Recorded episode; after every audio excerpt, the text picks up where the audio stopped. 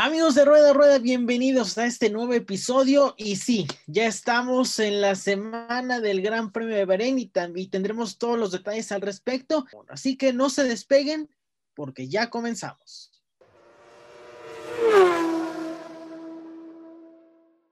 Saludo con mucho gusto a la mesa de analistas y buenos amigos que estarán el día de hoy, comenzando por María Navarro. ¿Cómo estás, María? Hola, bien, un gusto saludarlos. Qué emoción ya va a empezar la temporada. Exactamente. Pero Alonso, ¿cómo has estado? Bien, ayer estuvimos hasta tarde con mi esposa viendo en maratón Drive to Survive. Este, hay mucho que ver. Exactamente. Sin spoilers, por favor. No, sí, sí, tengo varios. Tengo varios. Ah, Luis Hamilton es ah. campeón del mundo. Ah, ok, está bien. Beto Heredia, ¿Cómo estás? Muy bien, muchísimas gracias, Lalo. Con el gusto de saludarte a ti, a María y a Fer. Y también bastante emocionado porque ya por fin va a iniciar la temporada. Ya queremos saber cómo se va a desarrollar todo esto, si Mercedes podrá ser campeón y cuántas carreras va a ganar Checo. Exactamente, les saludo Eduardo Olmos con el gusto de siempre y así es. Pasamos a lo que viene el fin de semana, la ronda número uno del Campeonato Mundial, el Gran Premio de Bahrein, que se desarrollará en el circuito internacional de Sakir, el circuito convencional. Recordar que el año pasado se corrió tanto ese como el perimetral por las cuestiones de ajustes del calendario. La primera fecha en esta pista que se inauguró en 2004, que desde 2014 ha tomado la modalidad de Gran Premio Nocturno, 57 vueltas, poquito más de 308 kilómetros de distancia. Y bueno, obviamente la pregunta es, ¿qué puede esperar el aficionado en, e, de este circuito de Bahrein, de, de, pues, las características y de la dinámica de, las competencias que se desarrollan en este medio, en, este país de, del Golfo Pérsico? Pues lo más importante es que este es un, típico circuito de eh, frenada y, aceleración.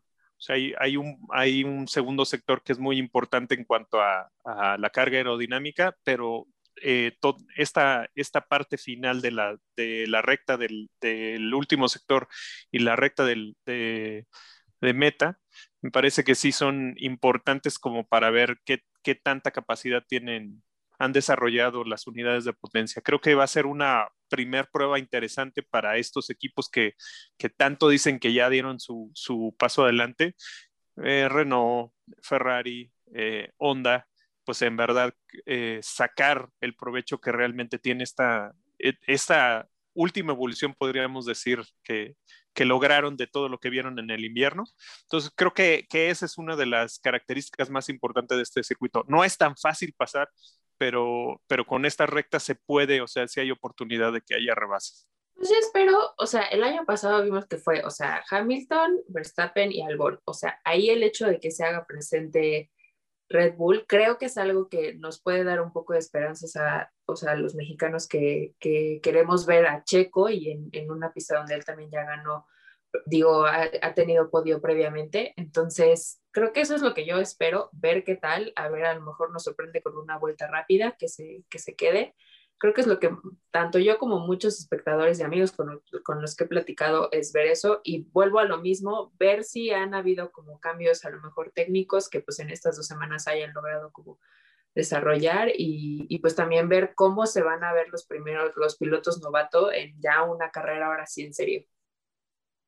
Para mí lo interesante va a ser la cantidad de bloques que se van a dar en el pelotón o sea, si realmente está al frente Mercedes junto con Red Bull o se suma alguien más, que lo dudo. Si después viene este bloque que hemos estado mencionando con McLaren, Aston Martin, eh, Ferrari, Alpine, y cómo van a quedar los otros y qué tanto se van a compactar, porque al parecer, bueno, lo que se observó en los ritmos de carrera en las pruebas de Bahrein, Red Bull fue muy superior a los demás por más de medio segundo en las tandas cortas pero en las tandas largas Mercedes fue el mejor, aunque no fue por mucho. En lo que es en los peores este, autos, Williams fue el peor en las tandas cortas, pero por mucho incluso peor que Haas. Pero en las tandas largas quedó en penúltimo. Entonces podría ser que se empiecen a compactar los equipos porque no, las diferencias no eran tan grandes, Claro, eran pruebas de pretemporada, no sabemos realmente cómo va a ser la realidad en la primera carrera.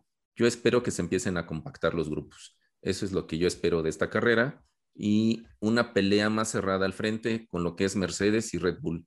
Yo ya lo mencioné en un video anterior, que Red Bull podría dar la sorpresa con sus dos autos por ser la primera carrera y porque Mercedes presentó problemas reales, aunque a muchos digan que no, presentó problemas reales en las pruebas de pretemporada, que si no lo solventaron, sí se las van a ver difíciles para esta primera ronda.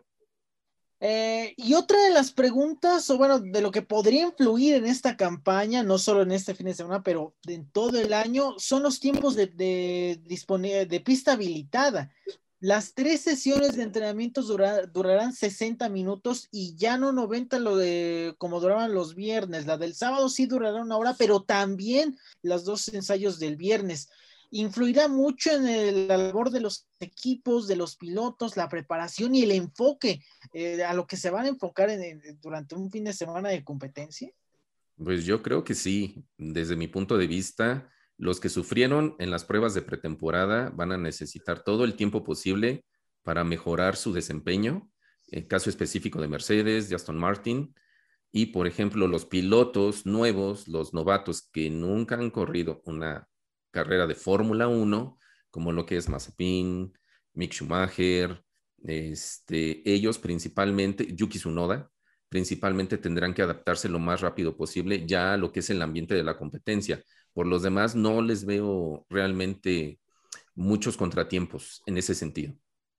Creo que aquí también se va a ver como la habilidad de optimizar el tiempo de tanto los equipos con los pilotos. O sea, yo creo que sí va a tener que ser un trabajo muy cercano, tanto de los pilotos con sus mecánicos, a lo mejor yo siento que los nuevos no lo van a resentir tanto porque pues es su primera vez y nunca habían tenido 90 minutos antes, ¿no? A lo mejor los que ya están son los que les va a costar un poquito más de trabajo de estar acostumbrados a 90, que se les reduzcan a 60, esa labor de optimización y de lograr como tener tan objetivamente lo que quieren probar, lo que quieren hacer y que se obtenga como la mayor información posible para la puesta a punto.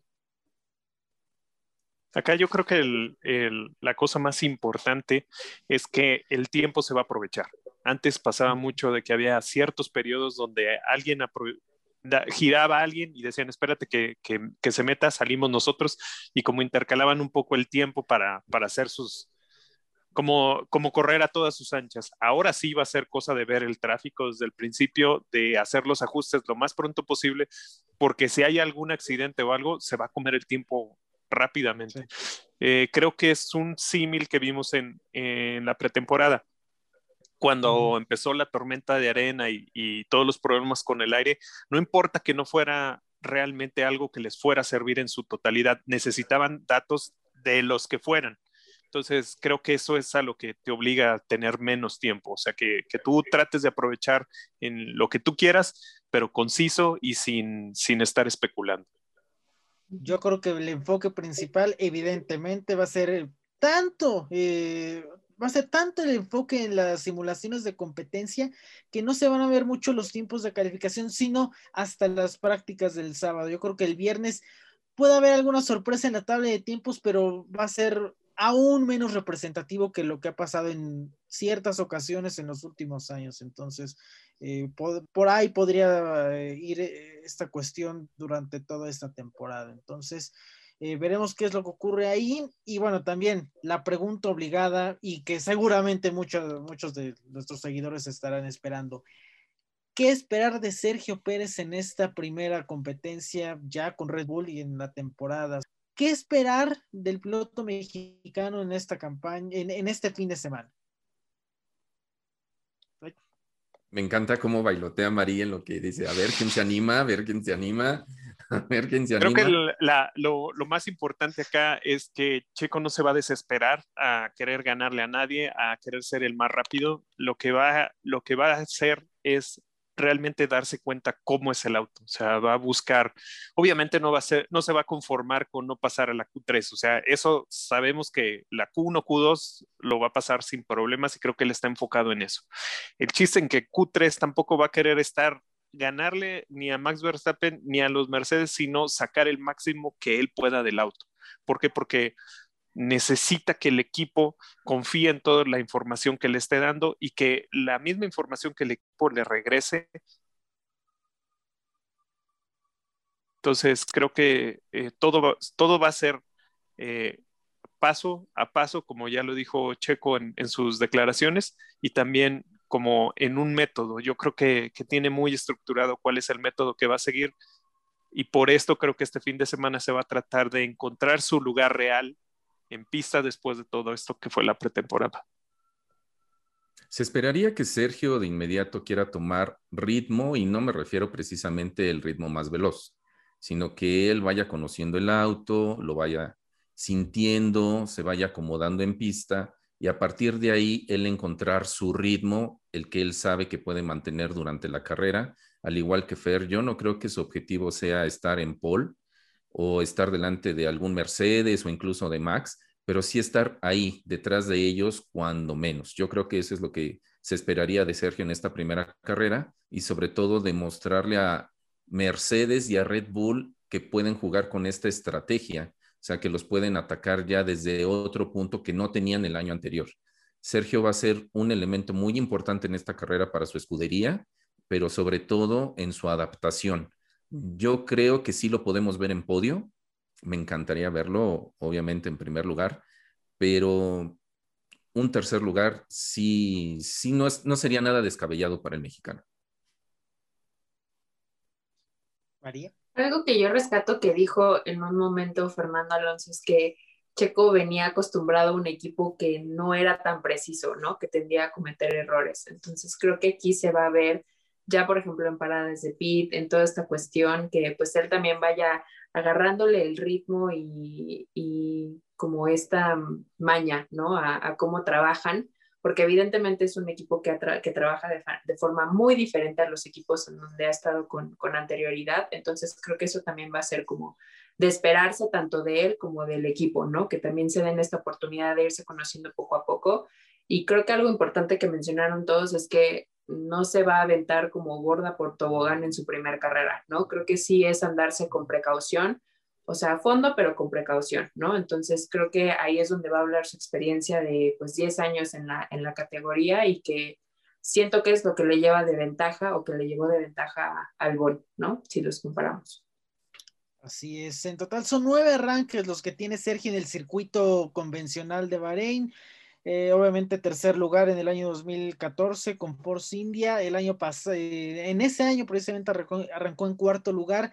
El año pasado arrancó quinto, se encaminaba al podio hasta que tuvo esa falla mecánica a cuatro vueltas del final, lo dejó abandonando. en total, eh, pues veremos qué, veremos qué es lo que ocurre con, el mexicano. También creo que va a ir igual, tomando, sí, sí, continuando con esta adaptación, con este ritmo, pero eh, bueno, obviamente lo que uno esperaría es que pues, no haya ningún tipo de errores por parte de él, por parte del equipo, obviamente, y que pues el juego de equipo comience desde ahora si es que Red Bull empieza a eh, pues desarrollar esa batalla por el título de equipos contra Mercedes este año. Entonces, a partir de ahora también vamos a empezar a dar nuestro pronóstico un poco de pues, eh, de, lo que ocurre en cada fin de semana de Gran Premio de Fórmula 1. Entonces, quedamos que era ganador de la pole, en los primeros cinco lugares y vuelta rápida, ¿verdad? ¿Quién se quiere animar? ¿Quién da el primer pronóstico? Muy fácil. Yo muy fácil, muy fácil. Paul. Luis Hamilton. Podio. Lo que, aquí lo estamos anotando, ¿eh? Luis Hamilton. El segundo, Max Verstappen. Y el tercero, Botas. Carlos Sainz. De plano. No, se le está jugando, se le está jugando, señoras Vuelta rápida, Carlos Sainz. De plano confíen que Ferrari esté bien en las rectas, el señor Alonso. No, no, no, no, no, no. Lo que yo lo que yo voy a hacer es inaugurar este segmento, pues como de la manera que se tiene que hacer. Cosas a la segura, cosas que, creemos y pues vamos a echarle algo de lo propio, ¿no? A la segura, eh, Sainz, Ferrari, podio. una mezcla de razón claro, y de sueños de Fernando. Lo arriesgado es que va a ganar Hamilton. Sí. Bueno, en este momento parece ser que sí es lo arriesgado, ¿eh? Ah, yo insisto en que no, que no hay sorpresas. Sí. Entonces, el cuarto va a ser Sergio Pérez y el quinto, Valtteri Bottas. De plano, poniéndole presión a Bottas desde la carrera 1. O sea, todavía ni siquiera inicia la temporada y Bottas ya está presionado. No, no, no, pero no sé si te diste cuenta, pero no siquiera, ni siquiera puse el piloto que se supone número uno de Ferrer. Vámonos con María. Venga, María, venga. A ver, yo digo que Paul Lewis Hamilton, después igual Max. Aquí yo difiero de Fer, yo digo que tercero va a quedar Botas. Y cuarto y quinto, Carlos Sainz y Leclerc. Y vuelta rápida de Max. Bueno, Beto Heredia, ¿cuál es tu pronóstico del GP de Bahrein? Bueno, yo ya lo había mencionado en un video previo que podían haber sorpresas por parte de Red Bull, entonces me la voy a jugar. En Paul, este Luis Hamilton, pero en carrera 1-2 de Red Bull, encabezado por Max Verstappen. En tercera posición, Luis Hamilton. Cuarto, Valtteri Bottas, no creo que sea tan mal como para desaprovechar un cuarto puesto. En quinto, se lo voy a dar a Daniel Richards. Ok. Fast slap. Vuelta rápida. Coincido con María. Max Verstappen. Ok. Bueno. A ver, pues querido Lalo, cuéntanos. La posición de privilegio se la queda a Valtteri Botas por lo menos para que le dé un poquito de confianza, pero, pero la carrera la gana Hamilton. Ok. va a haber sorpresas ahí. Eso sí, Max va a quedar en segundo, Botas en tercero, Sergio en cuarto, y el quinto lugar, eh, quinto lugar y vuelta rápida van a ir para Ricciardo. Entonces, ahí está. Yo creo que, digo, yo insisto que no va a haber muchas sorpresas, pero yo creo que también McLaren va a dar ese primer buen paso de, en, en la media tabla. Incluso adelante de Ferrari. Entonces, pues veremos, ahí están nuestros pronósticos. Obviamente les invitamos a ver a ustedes en nuestros comentarios aquí en el canal de YouTube cuáles son sus pronósticos para este fin de semana en este Gran Premio de Bahrein. Una vez les damos los horarios, tiempo del centro de México, la primera, los ensayos del viernes, el primero será a las cinco y media de la mañana y el segundo a las nueve. El sábado la tercera práctica es a las seis de la mañana y la calificación será a las nueve. Y el gran premio será el domingo, ya no, a las nueve de la mañana. Ya no va a haber ese como periodo o intervalo de 10 minutos que daban para, que daba FON para que, bueno, empezaran bien en forma las transmisiones, va a ser en punto de la hora a las 9 de la mañana el arranque de este campeonato mundial de Fórmula 1, que ya decíamos al inicio de, de, este episodio, tratará de ser de 23 competencias, será la primera esta, la de el Gran Premio de Bahrein. ¿Algo más que quieran agregar, amigos? pues que sea un gran inicio de temporada, sobre todo para Sergio, y que por fin haya un poquito de competitividad.